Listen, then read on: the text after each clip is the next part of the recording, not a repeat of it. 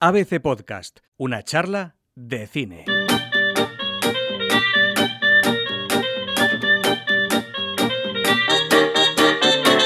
Ya conocemos las nominaciones de los Goya y Fernando Muñoz, ¿qué tal? Bienvenido. ¿Qué tal, Diego? En una charla de cine vamos a repasar las principales categorías en las que destacan tres películas, las 17 candidaturas de Mientras dure la guerra, las 16 de Dolor y Gloria y las 15 de La trinchera infinita.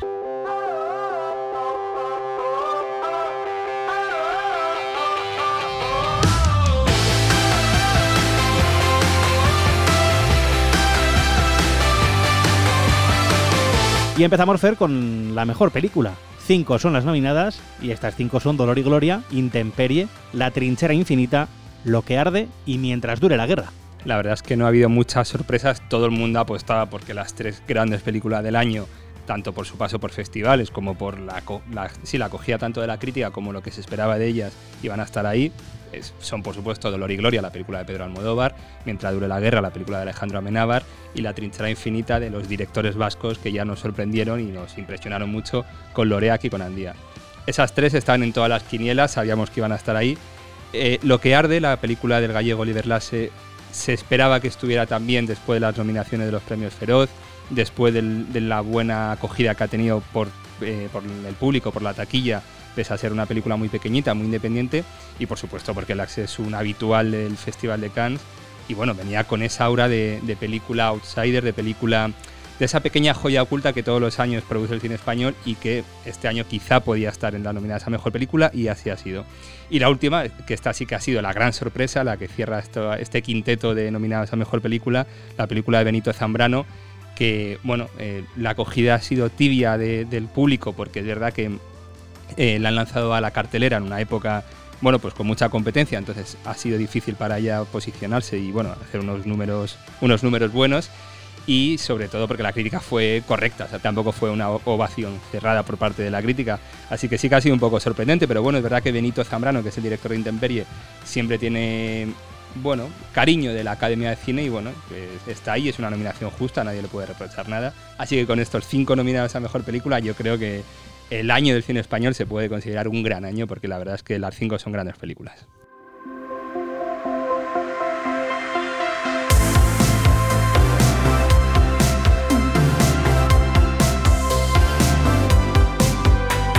En Mejor Dirección Fer, todas las nominaciones son para hombres, Pedro Almodóvar por Dolor y Gloria, Aitor Arregui, Garaño y José María Goenaga por La Trinchera Infinita, Oliver Lasse por Lo que Arde y Alejandro Amenábar por Mientras dure la guerra. Como bien dice Diego, no hay nada de paridad en esta categoría, es una categoría copada exclusivamente por hombres.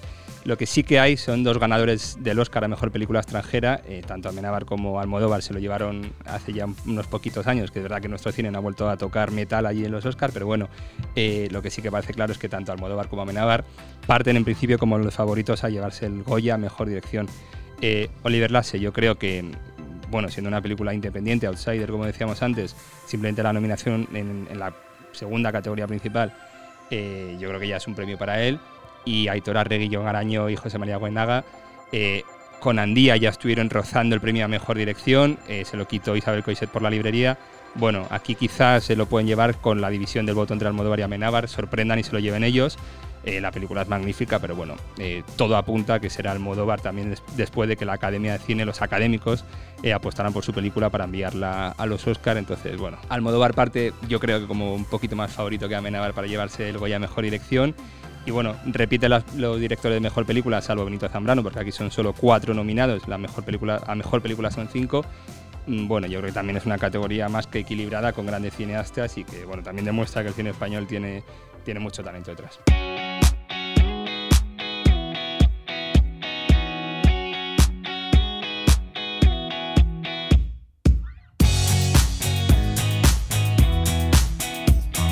Mejor actor protagonista, Antonio Banderas por Dolor y Gloria, Antonio de la Torre por La Trinchera Infinita, Carra Elejalde por Mientras dure la guerra y Luis Tosar por Quien a hierro mata. Si decíamos que a mejor dirección había una terna fantástica, a mejor actor es impresionante. Yo creo que es la categoría más potente de, estos Goya, con unos nombres, eh, bueno, todos tienen Goya, todos eh, tienen unos registros impresionantes y todos son aplaudidos y bien valorados por el público.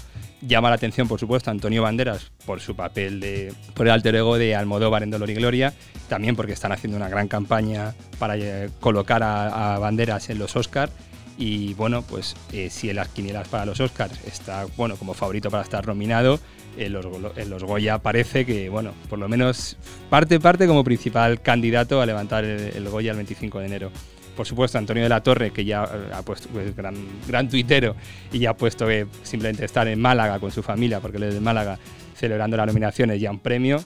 No parece que por, este, por esta película vaya a levantar otro, otro cabezón. Carra, que bueno, eh, también es un poquito igual que Antonio de la Torre, cada película que hace parece que se va a llevar una nominación y bueno, lo vuelve, vuelve a hacerlo con, con su papel en Mientras dure la guerra, con ese Unamuno fantástico que hace. Y Luis Tosar, que era el cuarto de la terna, el que completa esta, esta selección quizá por la película más sorprendente o que, bueno, que tampoco ha tenido luego muchas más candidaturas, pero bueno, también Luis Tosar es otro de estos actores que con cualquier cosa que hagan al público le encanta, a la crítica le encanta y también tiene un papel más que merecido, una nominación más que merecido, perdón, por su papel en Quien ayer Romata. Pero bueno, todo apunta a que sea Antonio Banderas, que encima, bueno, ya también le toca llevarse el Goya.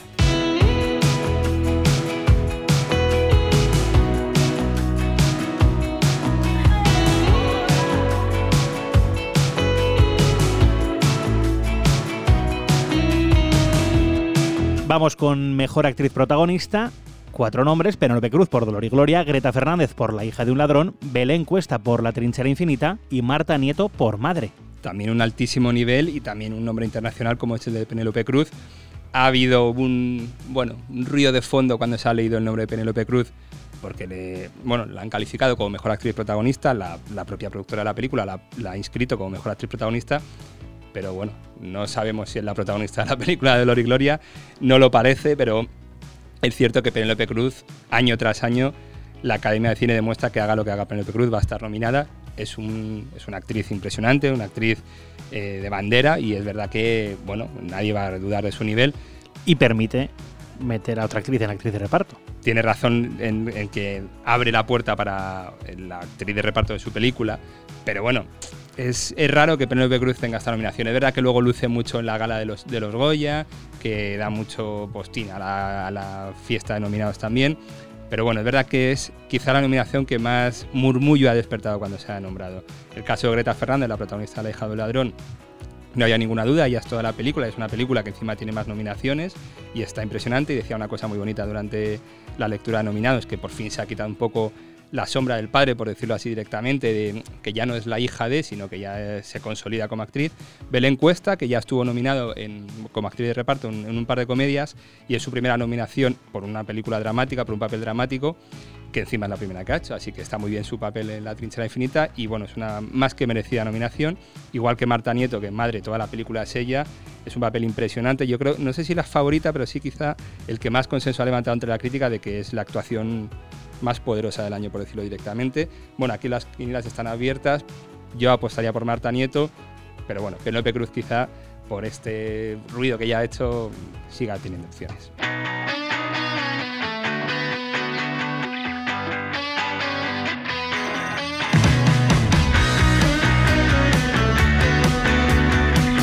Pero las nominaciones FER también nos han dejado más cosas. No solo nos quedamos en estas categorías principales, vamos a bucear un poquito por lo que nos dejan las demás candidatas o candidaturas. Un repaso rápido de curiosidades. Para mí lo más bonito, ¿no? la anécdota más bonita que dejan estas nominaciones es eh, que una actriz de 84 años eh, bueno, actriz, no, es una mujer, de, una mujer de su pueblo que vivía en su pueblo con 84 años. Oliver Laxel se fija en ella, la pone de protagonista en Lo que arde y a sus 84 años, como te decía, Benedicta Sánchez recibe el premio premio, no recibe la nominación, pero que es un premio directamente a Mejor Actriz Revelación. Eh, el productor de la película que estaba allí comentaba que la señora estaba bailando y saltando con 84 años, llena de vitalidad, llena de jovialidad, y yo creo que es una de esas anécdotas bonitas y va a ser muy bonito cuando el 25 de enero llegue a Málaga, esta mujer de esta aldea rural gallega, y bueno, pues celebre la gran fiesta del cine español con sus 84 años, que yo creo que es un dato impresionante. Fer, háblame un poquito de las nominadas a Mejor Peli de Animación, porque es una categoría que a veces se deja pasar, pero este año hay película potente. Sí, este año está Buñuel en el laberinto de las tortugas, la película de Salva Simón. Eh, ha hecho historia ya, porque es la primera vez que una película de animación consigue tres eh, nominaciones a distintos premios.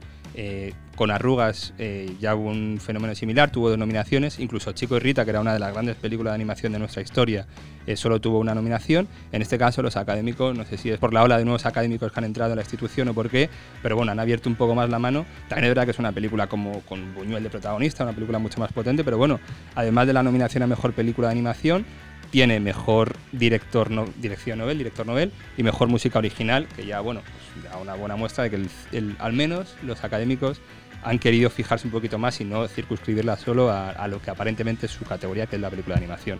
Y también está Klaus, que es una película española que han trabajado durante muchos años y que al final Netflix metió dinero, la terminaron y la están vendiendo en todo el mundo con gran éxito, una película española que es verdad que aquí no ha hecho mucho ruido, pero que está haciendo una buena carrera internacional a través de Netflix. Y luego la última es El Cano y Magallanes, que es verdad que es una película un poco más, bueno, falta de recursos, pero también es una película que al menos por esta celebración del viaje al mundo, pues ha tenido aquí su encaje. Y otra de las curiosidades que nos deja la lectura de las nominaciones a los Goya del año que viene es esa doble nominación en la familia Fernández. Eso es Greta, que ya hemos hablado antes de ella, por su papel en La hija de un ladrón como mejor actriz, y su padre Eduard con ese Millán Astray en la película Mientras dure la guerra, que es verdad que es un papel impresionante, consigue nominación a mejor actor de reparto. Bueno, yo creo que es una fiesta, así igual que la que Benedicta estaba saltando de alegría, los Fernández tienen que estar saltando de alegría también. Que son muy amables, además.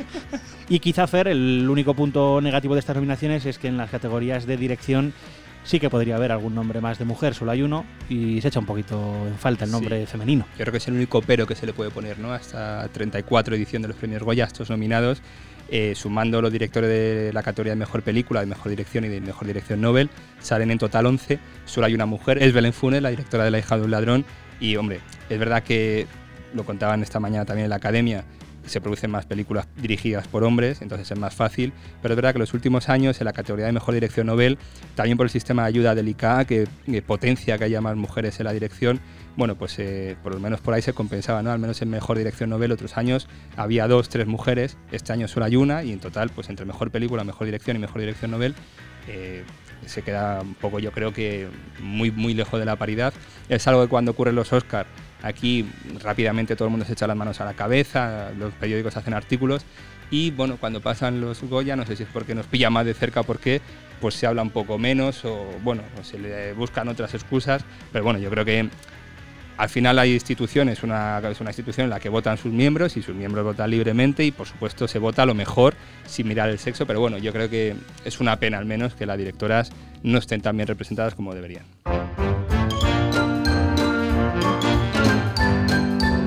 Y en este especial de una charla de Cinefer no va a haber top 5 de películas de ABC Play, pero sí que nos vamos a atrever, o te vas a atrever, o te voy a obligar a que hagamos una porra. Ya sabemos que se nos da regular, pero vamos a ir. Por cierto, que el 100% de los invitados a una charla de cine que han pasado por este podcast están nominados al Goya. Yo no quiero decir nada, pero Nata Moreno por Ara, Una vida entre las cuerdas, nominada a Mejor Documental. Así que quien quiera una nominación puede por pasar aquí. por una charla de cine. A esta ventana. Vamos con esa porra. ¿Qué me dices de mejor película? Bueno, yo creo que vamos a ser tan equidistantes como quería Alejandro Amenábar en su película. No nos vamos a meter en muchos líos. Mejor que no te metas en líos porque está la hemeroteca ahí. Entonces, lo, esto lo podemos recuperar. Así que. Bueno, mejor película. Exacto. Yo creo que se lo va a llevar Dolor y Gloria. Sería extraño, cuanto menos, que una película que puede hacer o que está haciendo, de hecho, una magnífica carrera internacional y que puede estar en los Oscars no gane mejor película en su país. Ha pasado, ha pasado alguna vez en España incluso, pero bueno, yo creo que al menos mejor película va a ser para Almodóvar sin duda. ¿Y mejor dirección?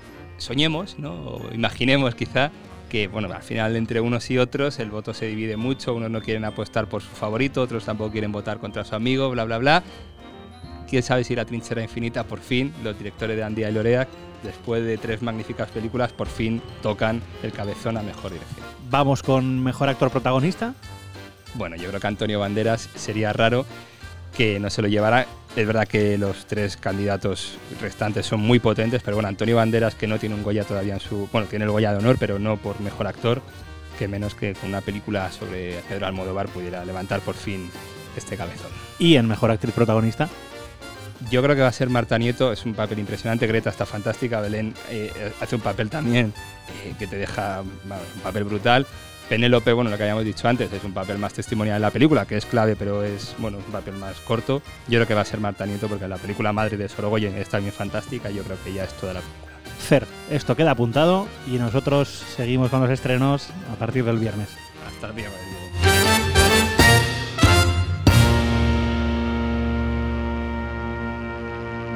Una charla de cine. Un podcast de ABC con Fernando Muñoz y Diego Moreno.